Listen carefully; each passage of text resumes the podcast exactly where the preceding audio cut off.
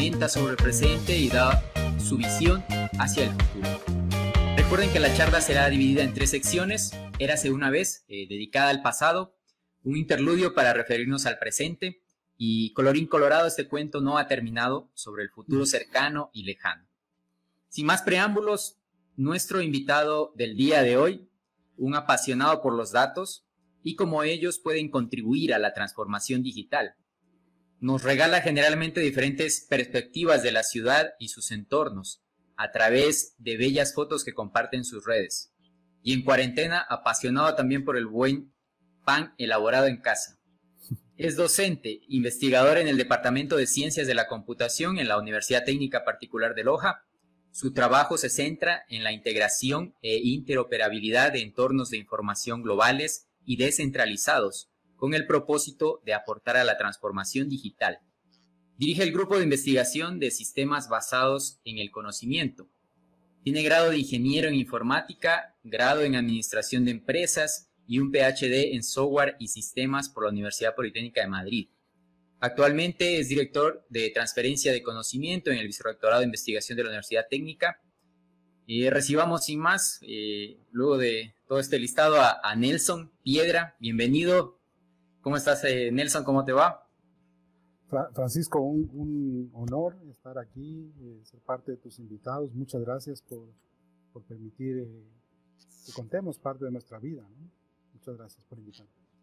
Eh, muchas gracias Nelson por, por, aceptar la invitación también y bueno, creo que como lo decía al inicio es un espacio para charlar, para compartir un poco de, vida y también de, de, tu apreciación, ¿no?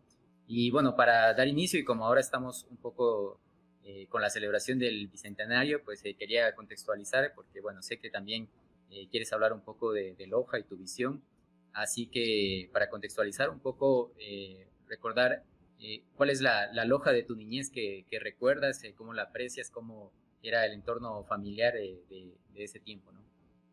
Bueno, yo eh, pienso en Loja como, como la casita de, mis padres y, eso me ha tenido siempre conectado con, esta, con esta ciudad en la cual es posible construir sueños, es posible, es posible crear de forma colaborativa con una visión local, pero, pero también con una visión global. Yo creo que el mundo necesita esta parte de cómo somos los lojanos, pero también los lojanos necesitamos esa parte del mundo y, la vida que yo he llevado en Loja me ha permitido disfrutar esos, esos dos lados de, de, las experiencias, ¿no? vivir en una ciudad pequeña, una ciudad en la cual eh, ahora mismo no sé si yo lo podría hacer, pues yo, yo, podía, ir a la escuela, al jardín de infantes mismo, iba solo, caminando, cruzaba las, calles y, las esquinas. Yo vivía cerca del colegio técnico, en la calle Bernardo Valdivieso y Juan de Salinas, y de ahí caminaba hacia el jardín de infantes y hacia la escuela. Entonces, e, eso te muestra cómo era eh, la ciudad. Se mantiene, creo que tranquila, hay, sus excesos y, temas que, que enturbian la vida de la ciudad, pero que se mantiene más o menos intacta, creo yo, desde ese tiempo, ¿no? Imagínate un niño de cerca de cinco años, poco menos de cinco años, caminando hacia, hacia su escuelita, pasando por la jungla de, autos y tal. Claro, esa era la, temporada también de, jugar en la calle hasta la, la, noche, ¿no? Y de poder ahí sí, jugábamos a las guerras ahí en este, en este sitio donde, donde yo vivía ahí hay un parque, un parque que nos permitía juntarnos, ¿no? los, niños, los adolescentes y, los jóvenes, habían distintos grupos y jugábamos hasta altas horas de la noche. ¿no? Lo que tú dices, eh, yo soy de esa generación en la que los papás nos buscaban para que ya vayamos a dormir. y, y, nos quedábamos, sí, sí, sí, ¿no? Momentos muy entrañables realmente de, de Loja. Y bueno, tú ahora que lo comentas y bueno, estaba revisando un poco la información antes de, de, de esta charla, y veía que, que, estudiaste en el técnico, ¿no? Y veo que estudiamos en el mismo colegio, creo, sin saber. Sí, mira, yo eh, sí estudié en el, en el, técnico. He tenido la suerte de estudiar eh, financiado con, con, los impuestos de todos los ecuatorianos a través del Jardín de Infantes. Estuve en Jardín de Infantes García Moreno. y luego estuve en la escuela José Ángel Palacios, que está... Yo, yo, estaba siempre pegado a los ríos, estaba en el río Zamora y me moví hasta el río Malacatos a, la escuela y luego pues, ahí cerca luego me quedó el colegio técnico. Nos decían que vivíamos en las goteras del, Daniel Álvarez, es un colegio fiscomisional. Entonces he estado siempre también, digamos, he tenido la suerte de poder estudiar con, con el apoyo del Estado, ¿no? con el apoyo de, todo lo que hacemos los, ciudadanos con nuestros impuestos. Bien, qué bien, y bueno, ahora tú que te dedicas a la, informática, ¿de cuándo vino este, este amor, esta pasión quizás también por, la informática, por los datos? Eh, ¿Cómo inició ese proceso, no? Bueno, yo, yo, eh, yo, creo que el tema de tecnología es un tema accidental. Eh, tampoco había tradición en el tema de, mi familia, en el tema de, ingeniería o el tema de, o el tema de tecnología digo que hay una cosa que me marcó y es la confianza que, tienen todas las madres con uno y, que le hacen creer a uno que es bueno para algo. Entonces mi madre me decía que era bueno para los números. Seguramente era para esconder en lo que yo era malo. Seguramente y ella siempre me decía, no, esto, es bueno para, para los números y tal. Y, eso creo que de alguna forma me acercó al tema de, de poder ir hacia una carrera que yo desde eh, al principio pensaba que es el futuro, ¿no? Un futuro cuando no había estas palabras de cuarta revolución o de transformación digital, ni inteligencia artificial. Había el tema de mirar cosas espectaculares con las máquinas y, quizás eso es lo que me, me prendó.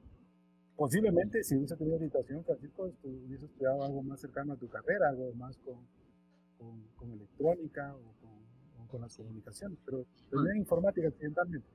Y bueno, también no era en su momento creo que informática era más, más popular, pero bueno, y también eh, hablando de esto un poco, eh, ¿cuál es la primera computadora que recuerdas que utilizaste y cómo era? Bueno, había estas computadoras de DOS en, en, la, en, el colegio, en el colegio y, y los, los, más avispados ya manejaban eh, BASIC, la instrucción okay. que luego me, me, enteré que era de terror y que eso era terrible para hacer programas porque enredaba las cosas, los más avispados y, y también había una correlación, los más avispados eran los que tenían pues más recursos en el colegio y ellos tenían ese, ese tema de acceder a, la, a las computadoras. A, mí me daban un poco de, de, de lejanía las máquinas, o sea, no, no, fui un geek desde el principio, a mí me ha gustado siempre el tema más de fantasía, más de, de soñar, de cómo las cosas pueden, pueden ser eh, eh, creadas como, como como automáticas, como mágicas. E, e, eso realmente era lo que me traía. Y yo, fíjate que las máquinas que recuerdo son las del técnico, las primeras computadoras. Sabes que a mí ahí en el técnico me, me tocó también, eh, bueno, esas máquinas que eran con pantalla monocromática, bueno, para los que están escuchando, que era a un solo color, a veces naranja, verde la pantalla, y aparte y para... blancas también, ¿no? Exactamente. Y para iniciar teníamos un, un, disco gigante, ¿no? Que era el de 5, eh, un cuarto creo que era, ¿no? 5 cuartos. Que, que había que llevarlo. Sí, para que pueda arrancar la máquina. Claro, ahí tenía el sistema operativo, ¿no? Decía MS2. Y creo que, bueno, lo más que uno hacía era, por ejemplo, jugar este tipo de juegos tipo Aladino, ¿no? Que, eran, bueno, los cuadros moviéndose en realidad, porque no era más que eso, ¿no? Yo de los juegos, el primer juego eh, fue eh, el tema de, de, las de naves espaciales y Pac-Man, pero no computadoras, sino, bueno, eran computadoras realmente, pero estaba marcada nuestra diferencia con, el tema de Atari. Y, y, un vecino ahí cerca de una cuadra donde yo vivía tenía estas máquinas y era, me parecía una cosa, pero una locura, ¿no? El poder mirar cómo interactuaba con un, con, un aparato que se reflejaba en la, en la, pantalla. Eso siempre me pareció mágico, ¿no? ahora sería una interfaz hombre-máquina, eh, como una vía de, de esta fantasía. Y, creo que, bueno, planteando eso también es, eh, podemos ver quizás eh, muchas cosas que, que, los chicos de ahora no, no, han podido percibir, ¿no? Y ya solo eh, van directo a, cómo es ahora la tecnología, bueno, con todos los avances que ha tenido, que ha tenido un crecimiento sumamente rápido, ¿no? La, la evolución. Eso que dices rápido va en defensa, eso, eso, que dices rápido va en defensa de nosotros porque parecería que es viejísimo. Pero no es tanto, claro. el tema es que ha ido rápido, ha ido súper rápido. Eh, Hace poco, mira, el tema de los teléfonos celulares es un ejemplo de, lo rápido que han ido, ¿no? De ladrillos de hace pocos años a tener mm, mm, celulares casi, casi en el reloj. Claro, eso sí. Y bueno, ahí avanzando un poco más, bueno, creo que tienes una larga experiencia como profesor y bueno, también dentro de, la, de la, universidad. Eh, ¿cómo, ¿cómo, te vinculaste a la universidad? ¿Cómo fueron esos primeros eh, años, esa primera perspectiva para iniciar ahí? Sí, mira, yo, eh, bueno, antes simplemente por, por, un poco situarme, a mí el tema, posiblemente por mi, por mi historia de, de, vida, como te digo, no tenía un, digamos, un referente en de tecnología, eh, en nuestra familia, de parte de madre, que es con los que tengo más cercanía, el tema de, de, una tradición universitaria no era lo más eh, relevante. Había habido algunos primos mayores que habían ido en el tema universitario. Entonces, cuando yo me enfrenté después del colegio al tema universitario, en ese momento en la UTP se planteaban test de entrada a informática, porque tenías que demostrar no sé qué cosa, me imagino alguna, algún mito de, de, tener que dar un test para demostrar que había que entrar. Yo me consideré un tonto. Dije yo, no creo que sea capaz de entrar. Pero bueno, vamos a, vamos a, vamos a pagar aquí para dar este examen, a ver qué pasa. Y, yo dije, mira, a mí me gusta el emprendimiento. Yo desde adolescente tenía ideas del tema de emprendimiento. Había hecho algunos eh, ademanes de, cosas de emprendimiento de adolescente, con el tema más de, agricultura, de, cosas así, de animales pequeños, por, por mi abuelo. Y entonces yo dije, nada, lo más cercano no quisiera ser este, alguien que cree, que cree en estos animales, pero sí que los procesa. Entonces dije, pues, algunos quizás lo saben, pero dije, no, me voy a meter a industria. Si no, si que este test no sale, este, porque debe ser para muy inteligentes, entonces yo me voy a estudiar industrias alimenticias, porque quisiera emprender. Esa era mi idea en ese momento, tenía 17 años. Y bueno, y di el test, recuerdo algunos profesores todavía siguen en la universidad, los que me tomaron el test, otros que fueron a otro sitio. Y recuerdo un día que fui a ver la lista, que dijeron que ya habían salido los, los, listados y no había internet para consultar si qué, tal me había ido, ¿no? Sino que tenía que ir, a, la a, la pared, ¿no? A, verlo. Y subir a la universidad, porque literal en Loja es subir a la montaña, ¿no? Y bueno, me vi eh, con una nota impresionante que me quedé este, frío de que lo había, de que había aprobado. Ahí creíste lo que dijo tu mamá. Sí, sí, sí, dije, no, pero no, debe ser suerte, siempre he dicho que es suerte, ¿no? Es suerte, ella, ella siempre viendo más de lo, de lo que yo soy capaz de ver. Y, y entonces entré, ¿no? Entré, y luego ahí en ese momento, un poco como dato, porque tú dices que hay que contar cosas, los, está bien contar cuentos, porque todo lo que uno cuenta es exageración seguramente, o, o una simplificación eh, del tema, ¿no? Entonces, ahí eh, eh, no había ingeniería, fuimos, eh, la gente se graduaba de tecnólogos, seis semestres, y yo dije, bueno, pues ya no hago industrias, hago informática y en seis semestres empiezo a trabajar en esto de estas computadoras. Yo no tenía computadora, dije, no, pues, pero debe ser buen negocio. No quería vender computadoras, eso sí tuve claro desde el principio. Sí que vendía algunas, nadie es perfecto, pero, pero no quería eso. Entonces estudié y como en quinto semestre y tal, eh, me monté eh, una idea de montar una empresa de software. Eh, empecé a hacer un software para una cooperativa de carpinteros muy grande aquí en Loja y, había un gerente muy generoso, no, no, he vuelto a saber de él, pero pues ahorita mismo lo tengo en mi, en mi mente como, como alguien clave, que en ese momento me dio un espacio para que invite a otros colegas y poder crear una idea de software.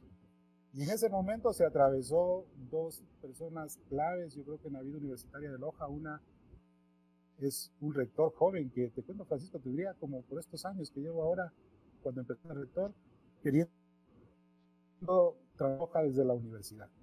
Y, este rector impulsó un tema tecnológico y ahí un, amigo mutuo, eh, Carlos Correa, montó una cosa que se llamó la UPSI, y un día me llamó, yo andaba de rebelde en ese tiempo, estudiante rebelde de informática, pero con ganas de emprender. Y me dijo, deja eso, yo sí que dudé un montón y vente a trabajar. Y, bueno, fíjate que estaba ahí en la mitad de la carrera, iba a terminar la, tecnología, pero se armaba la, la carrera de, ingeniería. Entonces yo antes de terminar, eh, por la generosidad del rector y de, este, y de Carlos Correa, empecé mi vínculo en la universidad y ahí no estaba tan marcado el tema de ser profesor o ser técnico. Lo que sí había un deseo es de que el que enseñe eh, sepa de lo que, de, lo que quiere, de lo que quiere enseñar, esa era la idea del rector en ese momento, con mucha ilusión él, no es que sepamos, hubiésemos sabido algo tan importante, creo yo, y lo digo, no lo digo por humildad, sino porque era de verdad, él estábamos arrancando con mucha ilusión, sí, pero mucha fe del rector. Y arranqué mi vida ahí, ¿no? De estar vinculado en la parte más de tecnología, especialmente software, base de datos, pero también eh, haciendo de profe. De profe Bien, ahí, bueno, por ahora estaba buscando algunas fotografías y encontré una justo de, de esta donde están iniciando esta parte de la UPSI, ¿no? Y están ahí todos con, con cara joven, ahí un grupo bastante grande, ya lo voy a poner por ahí en las redes para que la, la recuerden. Lo que hemos ganado es en cintura, yo creo que todos estos años los que estamos ahí eh, debemos haber ganado muchísima cintura. Sí, ya se los ve cambiados un poco, pero bueno. Eh, qué, bueno, ¿no? Igual creo que... creo que ese es un poco de, de, los inicios a la final, eh, de algo que ahora se ha ido consolidando también, eh, que ha permitido consolidar esta, la carrera de computación dentro de, de la parte sur del país y en base a eso también consolidando muchos emprendimientos quizás y, muchas otras ideas también asociadas a, esto, pero creo que fue el inicio de, de, toda, de, ese impulso que se ha dado a, la parte de, computación, de software, eh, como tú lo mencionas, ¿no? Y esas personas importantes que han ido y han permitido eh, y han aportado en su momento, ¿no? Eh, y bueno, ¿cómo fue esos, esos inicios también un poco que, que tú mencionas en la UPSI?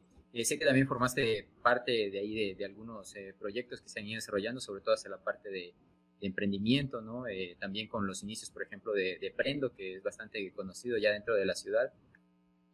Sí, mira, eh, bueno, en el tema tecnológico, la idea era, eh, recuerdo palabras grandes que se decía que queríamos en la UTPL montar una punta de lanza tecnológica y se llamaba eso UPSI.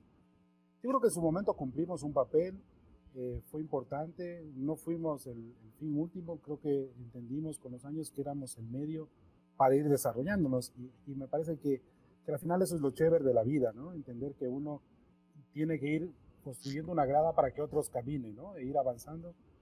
Y, y en ese momento el efecto halo, este de, de creernos que, que, podíamos ser punta de lanza tecnológico, permitió hacer grandes cambios. Yo creo que algunos deberían saber que en ese momento Loja para acceder a Internet tenía que llamarse a Quito a través de un protocolo PPP el sonidito este de la llamada telefónica para, para acceder a Internet. Eh, las páginas web, recuerdo en Cancillería de la universidad había un punto de red de, de acceso a Internet patrocinado desde el rectorado y había que verse el, el, un librazo, no sé, como este, digamos, un librazo donde buscabas la, la página manualmente y luego ya la visitabas para no perder mucho tiempo. Y el tema del software era un problema y, lo que hizo en ese momento ese proyecto con el nombre de UPSI fue, yo creo que acelerar una transformación digital de la universidad en ese momento y en esas circunstancias. Eh, luego de ahí yo veo que hay un hito clave, y ese hito clave, eh, yo empecé a trabajar en la, en la, UPSI en el 98, tú me dirás cuándo hay que cortar, en el 98 y luego en el 2000 nos ampliamos, hicimos con, con la gente de la UPSI un primer cambio que, que ha tenido que pasar 20 años, yo creo que para, para, darnos cuenta del poder que tuvo ese cambio y es intentar que la UTPL sea online. UTPL era la primera universidad a distancia en ese momento del país y el rector impulsaba, vamos a hacerlo online. Y nos salíamos con una universidad catalana muy buena en el tema de educación online, la UOC, la Universidad Abierta de Cataluña, y lanzamos el primer campus y eso ha evolucionado hasta lo que tenemos. Más adelante, en el 2004 2005, yo estaba preocupado, el tema de emprendimiento es un tema que me ha preocupado. Loja, Loja está bien que esté pequeña, pero desde Loja al mundo deberíamos poder transmitir talento sin tener que exportar cerebros en una suerte de fuga. Y ahí eh, monté una cosa que, que, es el abuelo de Prendo, actual. Es el abuelo porque hay un padre intermedio también, ¿no? claro, que era se llamaba Loja Valle de Tecnología. El Valle, eso te iba a decir. Valle de Tecnología. Pero todo como es fantasía y es cuento. Calú también, un poco por ahí. Sí, sí, sí, Pero bueno, eso, eh, pues Calú podrá decir algo si nos está escuchando, pero eso nació eh, con alumnos. Fue un tema en el que con alumnos nos robamos, asaltamos 38 metros cuadrados de un espacio de la universidad y empezamos la aventura del emprendimiento. Luego el rector y el propio Carlos apoyaron y eso creció a mil metros cuadrados. Eso siguió una, un tema y luego vino un prendo, una versión anterior de prendo y el prendo, y el prendo actual. Y, bueno, he tenido la suerte de estar en crear ese valle de tecnología y ahora también de, de impulsar el tema de convertir todo este emprendimiento y esta investigación de, de, que se produce en Loja en una suerte de innovación, porque si investigamos y no se transforma nuestro entorno, poco sentido tiene. Y ahora el proyecto así más fuerte, que yo creo que es la, el siguiente, los siguientes pasos que he ido dando este tema del emprendimiento y tecnología, y bueno, y emprendimiento y cualquier cosa, eh, es el parque científico y tecnológico. Fíjense qué, qué, qué lujo para Loja, una ciudad pequeña con muchas universidades, y que miren la tecnología su posibilidad. Eh, creo que ha ido teniendo una, una, evolución magnífica todo, todo, ese proceso, como tú lo mencionas. Y bueno, luego de, vamos a tener ahora mismo un, un pequeño corte publicitario por la radio y luego de eso quizás eh, hablamos un poco más de esa perspectiva eh, que está ahora ya presente, ¿no? Eh, cómo ha llegado a su momento y también creo un poco hacia la parte de, de investigación que también es otro fuerte para ti. Eh, regresamos en, en, un momento luego de, de, la, de, la, pausa publicitaria. Bueno, estamos de vuelta en esto que hemos denominado cuentos que no son cuentos. Recuerden que a partir de hoy, cada viernes, en este horario de 4 a 5, estaremos con invitados que vienen a contar algunas de sus historias, sus experiencias, eh, algo de, de, su vida y también de, de su entorno, ¿no? Eh, para conversar, charlar un poco de una forma amena, ¿no? Y esta vez estamos con, con Nelson Piedra, eh, que es profesor de la Universidad Técnica Particular de Loja, con quien hemos estado conversando un poco ya de eh, hacia atrás en la historia, en el pasado. Y bueno, habíamos quedado eh, hablando un poco de, de sus experiencias eh, con la parte de emprendimiento en el Valle de Tecnología, luego eh, que se convirtió en lo que ahora es Prendo y también a raíz de eso surgió que ahora se conoce como Parque Científico y Tecnológico, que, bueno, no no sé si está muy claro, quizás nos quieras explicar brevemente eh, a qué va antes de cerrar ese, ese punto, ¿no? De qué, qué significa el Parque Científico y Tecnológico para Loja. Eh, bueno, yo creo que para Loja significa, eh, voy, voy, a ser exagerado, ¿no? Pero el libro nuestro dice que fomentemos las artes, la industria. Dice que el saber tenga aquí su morada. Y habla de, de trabajar y, y empaparse de sudor la frente y de un orgullo que sepa inclinarse ante Dios. ¿no? Ya, los signos son exaltaciones, algunas violentas también, pero esta parte a mí me ha gustado muchísimo porque yo creo que aquí Loja es un buen sitio para que el conocimiento pueda ir progresando. Pero claro, el conocimiento para sí mismo, en el caso de los, la gente de la academia, el conocimiento que se traduce en publicaciones, que las lee eh, otros lugares del, del, del mundo o, vecinos de uno de la parte académica, creo que no es suficiente. Ahí coincidimos con quien estaba de vicerrector de investigación de la UTPL hace poco, hasta hace un año, y que ese conocimiento no, no debe servir como un hecho de vanidad, de, de, de, yo investigo para publicar, para tener credenciales, sino que esa investigación tiene que servir a la sociedad. Si yo investigo, tiene que mejorarse la educación, eh, tiene que mejorarse lo que, lo que recibe la sociedad a través de innovación. Entonces, la, la, innovación es ese siguiente paso desde la investigación, cuando la puedo aplicar. Y el parque científico busca eso, cómo ese conocimiento puede conectar con la sociedad, con la industria, con el gobierno, con el fin de convertir esta posibilidad de, de un conocimiento que es transferido a la sociedad y que se convierte en una buena noticia y en riqueza también, ¿no? como, una, como una bien todas las áreas, ya no solo en el tema de computación, ahora mismo ha habido una suerte de, de aceleramiento en el tema de, de, emprendimientos en otras áreas, en el área biológica. Si tenemos aquí un laboratorio tan grande de biodiversidad entre Loja y Zamora, ¿no? con, con, el Podocarpus, que es eh, fabuloso, ¿qué podemos hacer más allá de sacar oro y sacar, sacar metales? ¿no? Yo creo que la ruta es, es convertir ese conocimiento eh, en, en, en, una posibilidad de transferencia. Y eso es el parque. Eso es el parque. Ahora, eh, vamos ahí eh, todo un, toda una apuesta de, de, de, la universidad, de mi universidad.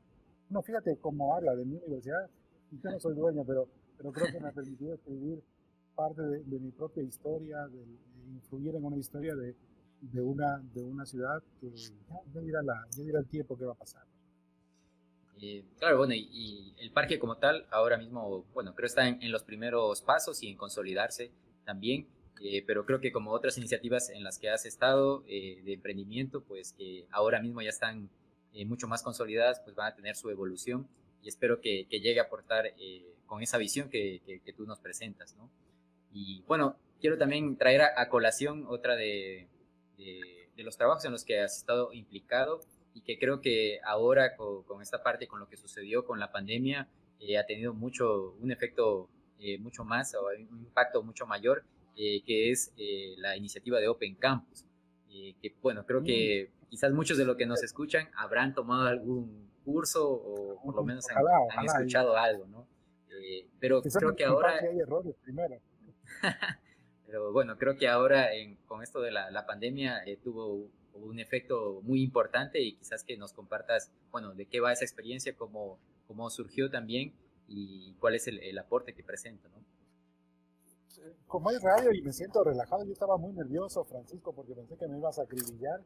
Entonces me, he animado a ver cosas y he pedido ahí cerca del escritorio, tenía guardado eso. Ajá, ok. esto, una caja que no la he vuelto a ver, eh, no sé, en 15 años o más con CD, con, no CDs, perdón, con discos de 3 y medio. 3 y medio. Creo que medían 1.4 megas. Claro, estos discos para que... los más jovencitos, en una memoria... Lo, lo, lo, que quería contar un poco de estos discos es que en ese tiempo uno, bueno, iba y ponía ahí su, su trabajo, su tarea, ¿no? Que, bueno, solo entraba quizás eso, pero en este sí pasaba que si uno lo transportaba mal, pues se borraba todo, ¿no? Y cuando llegabas ya no había nada. Entonces ahí sí funcionaba esto de que sí lo hice, pero se borró. no como fíjate, fíjate, dos cosas que acaban de asomar aquí mientras revisé, no lo había preparado, no lo hemos preparado. Ajá. Eh, un gran soñador yo, el tema virtual, el tema virtual, el tema de conectar el conocimiento. Eh, me he sorprendido yo mismo porque yo no fue lo que estaba haciendo algún borrador, pero hace muchísimos años. Mira, no sé si se avanza a ver lo que dice aquí. Bueno, no, no lo leo. De hace un montón de años. Nelson Piedra. bueno, habla, no, pero se ve tan mal. No, bueno, pero eso no importa. Dice Universidad Virtual para la UTPL. La idea de tener una universidad virtual era, pues aquí hay, ya, no sé que debería haber sido algún plan, alguna propuesta que... Y, y posible, ya no tienes ni dónde leerlo, capaz.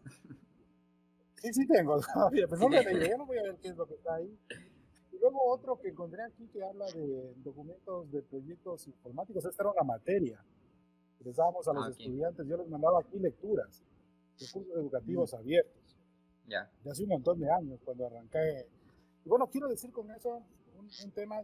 Yo, eh, he tenido la suerte de, de, poder, aparte de ser un técnico, el que mi universidad, la, la vida me trate con un montón de posibilidades y he podido hacer un doctorado. En mi familia soy eh, doctor de primera generación. ¿Qué significa eso? Que, es una fortuna y una responsabilidad. No ha habido doctores eh, en mi familia. Eso me, me hace dar susto, ¿no? Pero, pero también me da una alegría y me conmueve porque eh, al final es la apuesta de los mayores a uno que han creído, ¿no? Yo sé que todo el mundo está agradecido de su madre, pero este tema, pues a mí me conmueve cómo ella pudo dar a través de, de, creer ese, ese salto, ¿no? Ese salto de poder creer. Y yo, ahí en esta, en esta línea de formación doctoral, trabajé en datos y en conocimiento abierto.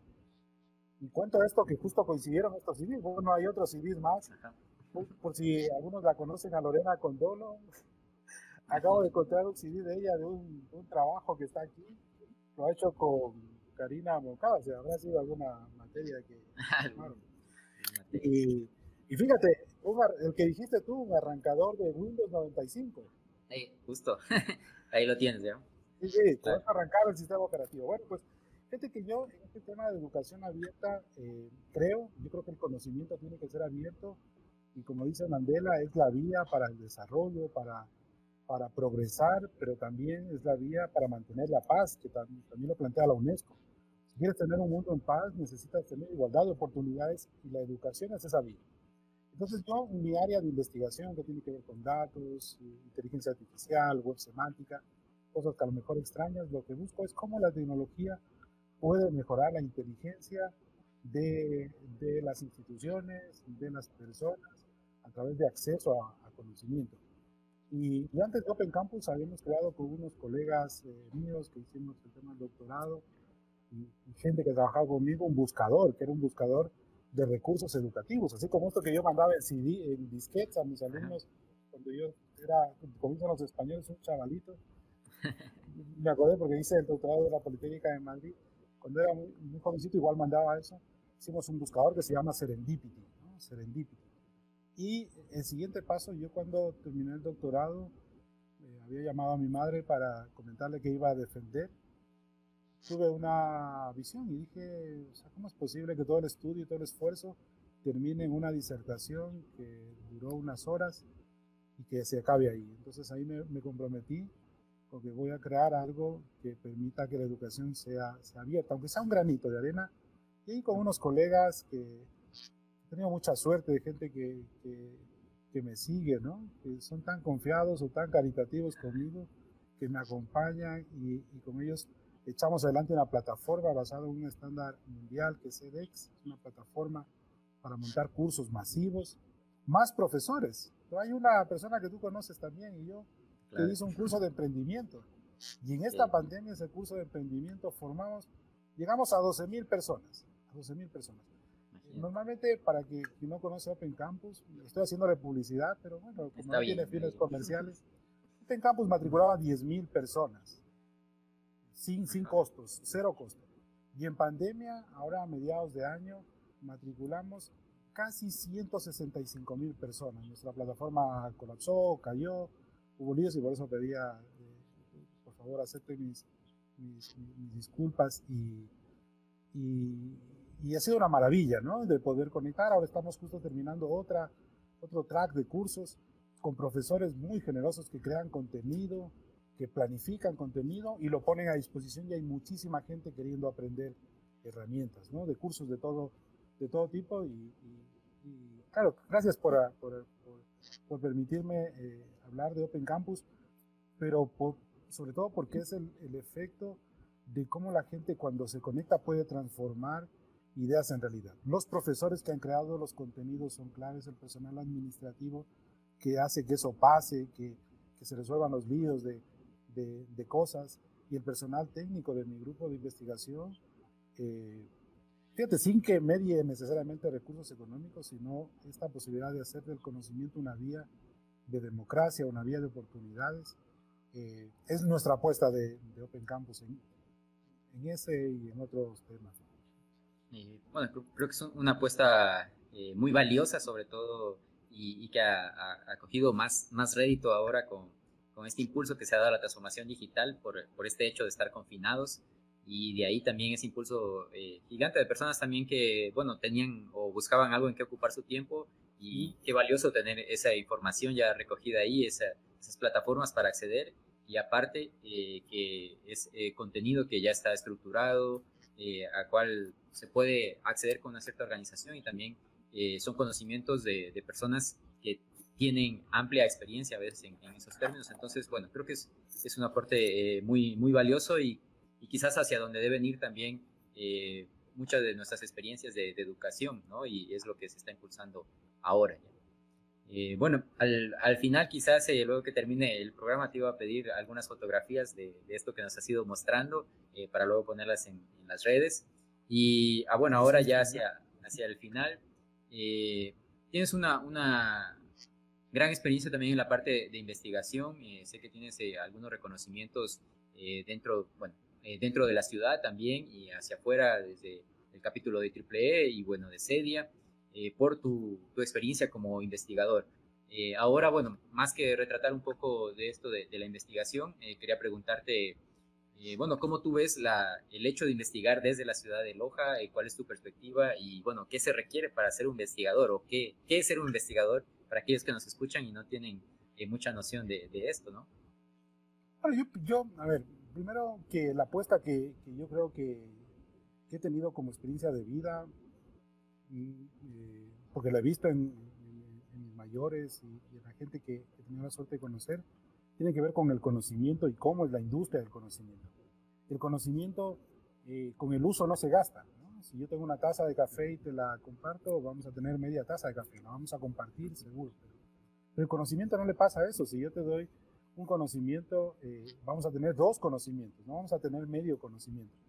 Y, esta capacidad de, de, transformar el conocimiento con una adecuada gestión, yo creo que es la vía para que nuestra, nuestra provincia, nuestro país progrese, ¿no? Y, y, ahí hay vías, ¿no? Tanto para el conocimiento como para las artes, como para la cultura, porque no se gasta la cultura, no se gasta las artes con, con, el uso ni, ni, la parte académica. Y yo en el tema este de investigación, pienso que el primer elemento más, más, más relevante, pero que, que se aplica a casi todo, es la constancia.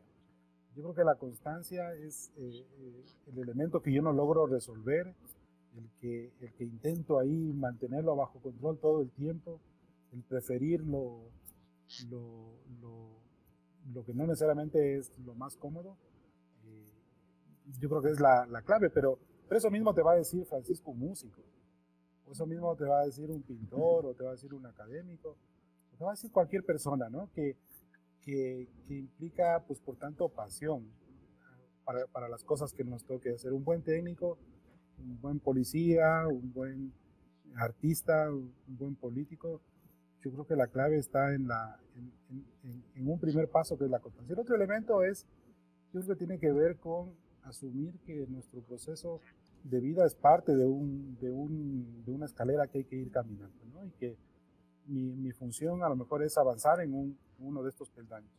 Si puedo avanzar más peldaños, qué, qué genial, ¿no? Pero simplemente saber que es parte uno del proceso de crear. Y, un investigador lo que hace es crear una parte de conocimiento, eh, aprovecharse de todo lo que han hecho los otros. Dicen que los ladrones este, roban a uno. los científicos, en cambio, pues parece ser que atrapamos el conocimiento para no decir que robamos el conocimiento de muchos. Esto, es así, así se crea el conocimiento, leyendo a tantos, ¿no? encontrando cuál es la frontera de ellos y a partir de eso construyendo. Entonces, ese amor por, por, por abrazar la verdad, por, por, tener buen gusto en lo que se quiere crear, eh, yo creo que es el, el, otro elemento que le va dando direccionalidad, sentido a este primer tema de, de, de, mantenerse constante. Y yo he tenido la, la, suerte de que mi universidad, las condiciones del país, permitan esta, esta posibilidad de irme, de irme formando, de, de conectar también con, con gente de, de investigación del mundo, con, de las cuales voy aprendiendo. Eh, uno se hace doctor porque hay unas condiciones que te las dicta un director, un grupo de investigación. Yo he tenido suerte en eso, ¿no? Realmente me siento súper afortunado de, que me han hecho tan fácil la vida. Entonces, pues nada, eso, eso creo de la investigación. Bueno, creo que ahí igual eh, está, está, el hecho de, de investigar ahora mismo y con estas eh, conexiones y la facilidad de conexión que, se está dando por el Internet mismo y por eh, la forma de comunicarse, facilita el hecho de poder investigar y proponer ideas desde los puntos en, los cuales nos encontremos, ¿no? Y en este momento desde Loja. Y creo que muchos otros aspectos, como tú lo mencionabas antes, por ejemplo, en la parte de, de biología y similares, pues realmente los laboratorios los tenemos aquí, ¿no? A nuestro lado y son de los mejores quizás que, pueden haber, ¿no? Solo que a veces no, no, están aprovechados de forma correcta y no hay tal vez ese, esa construcción de conocimiento que permita llegar a pensar que en base a eso se puede establecer nuevas investigaciones, nuevos, nuevas ideas y nuevos conocimientos, ¿no? Entonces, eh, en esa parte es, es, bastante interesante e importante. Y bueno, ahora ya hacia la... Solo ahí te interrumpo un tema. Yo creo que hay una ventaja enorme de las nuevas generaciones. Hay un grupo de jóvenes que están hablando lenguas internacionales. Eh, nuestra ciudad deja de ser un pueblo, deja de ser un mito que termina en el billonaco.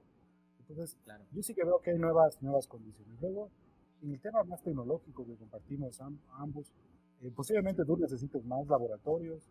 Yo creo que eh, las posibilidades de aportar globalmente son, son enormes, ¿no? sin descuidarnos de lo local.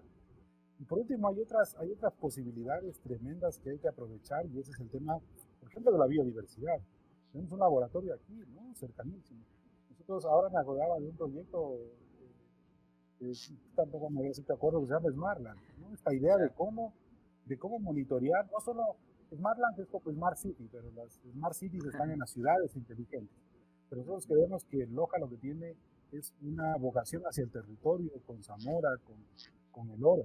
Estas dos provincias, somos tres provincias que tenemos costa, sierra y Amazonía.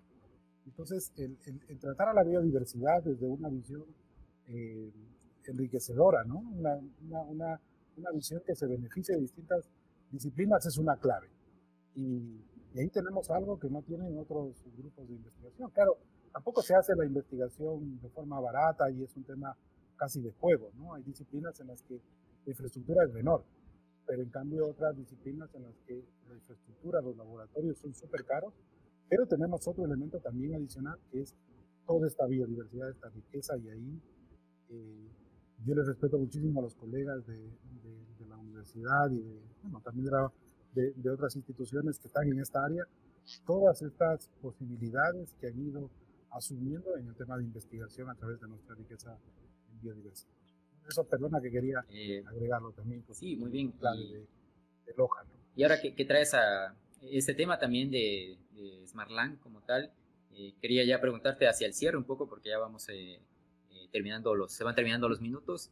Un poco desde tu perspectiva, tu investigación también, tu conocimiento de datos abiertos y de todo esto que hemos ido conversando pues, eh, ¿cuál es esa visión desde la academia eh, para la ciudad? Eh, ¿no? Ahora que estamos también en un bicentenario, pues, ¿cuál es esa visión hacia futuro que, que tú crees, conoces y, y, crees se debería proyectar también para, para la ciudad, ¿no? Evaluando todos estos puntos que, que has ido mencionando, ¿no?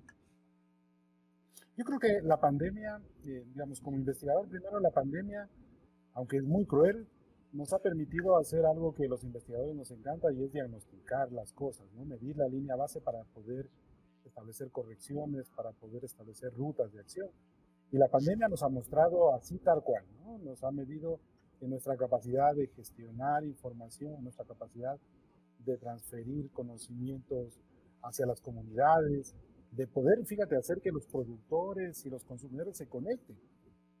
E-, eso nos, nos, deja la pandemia, ¿no? ¿no? ¿no? fuimos buenos como país para que eh, la vía de alimentación no solo dependa de las grandes cadenas de distribución de supermercados. No estuvimos bien preparados y, nuestros productores se morían de, de gana de vendernos y de necesidad de vender productos y los ciudadanos que estábamos en los centros urbanos nos estábamos eh, eh, con muchísimas ganas de comprar, pero no había esas conexiones de ahí la tecnología, eh, como otras disciplinas, los médicos, los biólogos tienen su, visión en el tema. Yo creo que nosotros en tecnología y especialmente en el tema de datos podemos hacer muchísimo, ¿no? Un elemento clave de la gestión, aparte de las vacunas y el tema de, de, todas las medidas eh, sanitarias, tiene que ver con las medidas de seguimiento, Francisco. El, el, seguir, el dar seguimiento a los casos, gestionar los datos y las relaciones y cómo, cómo se mueve el tema de un virus, la capacidad de monitorear zonas y tratar los datos desde, un, desde, un, desde una ética eh, eh, determinada, eh, yo creo que es una tarea pendiente como país. Y, y, este país tiene que aprovechar este sufrimiento que hemos tenido que pasar para crecer en la capacidad de gestionarse de una forma mucho más moderna, una forma que ahora le llamamos transformación digital. Como país, como Estado, hay, hay negocios muy pequeñitos, voy viendo el tiempo, negocios muy pequeñitos que se han transformado. Fíjate, estos productores, estas personas que tenían negocios del sector más informal y que no podían llegar a sus clientes, se han transformado y han usado medios tecnológicos para entrar en contacto con sus consumidores, para ofertar sus productos, para mejorar la experiencia de, de, usuario, ¿no? De, decir, mira, mis productos son sanos, mis productos son limpios, te entrego a domicilio. Y aquí hay emprendedores en el tema de, de entregas a domicilios que ha creado aplicaciones, soluciones Fíjate que esa, esa responsabilidad eh, eh, tiene que, asumirla también las instituciones para darle una formalidad y, una, y, acelerarles. Y ahí, en el tema de datos, yo creo que hay mucho, muchísimo que, podemos hacer. Hay conocimiento, no estamos, no estamos eh, como hace 50 años. Hay gente preparada. Yo creo que hay que crear condiciones para que la parte más formal, el sector académico, el sector productivo y los gobiernos eh, eh, dejen un poco estos temas más domésticos de pelea, de, mostrarse como los, líderes. O bueno, que les dejemos que se muestren como líderes y creen esas condiciones para gestionarnos como de una forma mucho más racional, de una forma más potente. No es posible que nos gestionemos de una mala manera en estos temas, como comento, como el tema de la pandemia. Sabemos cuántos muertos hay, imagínense.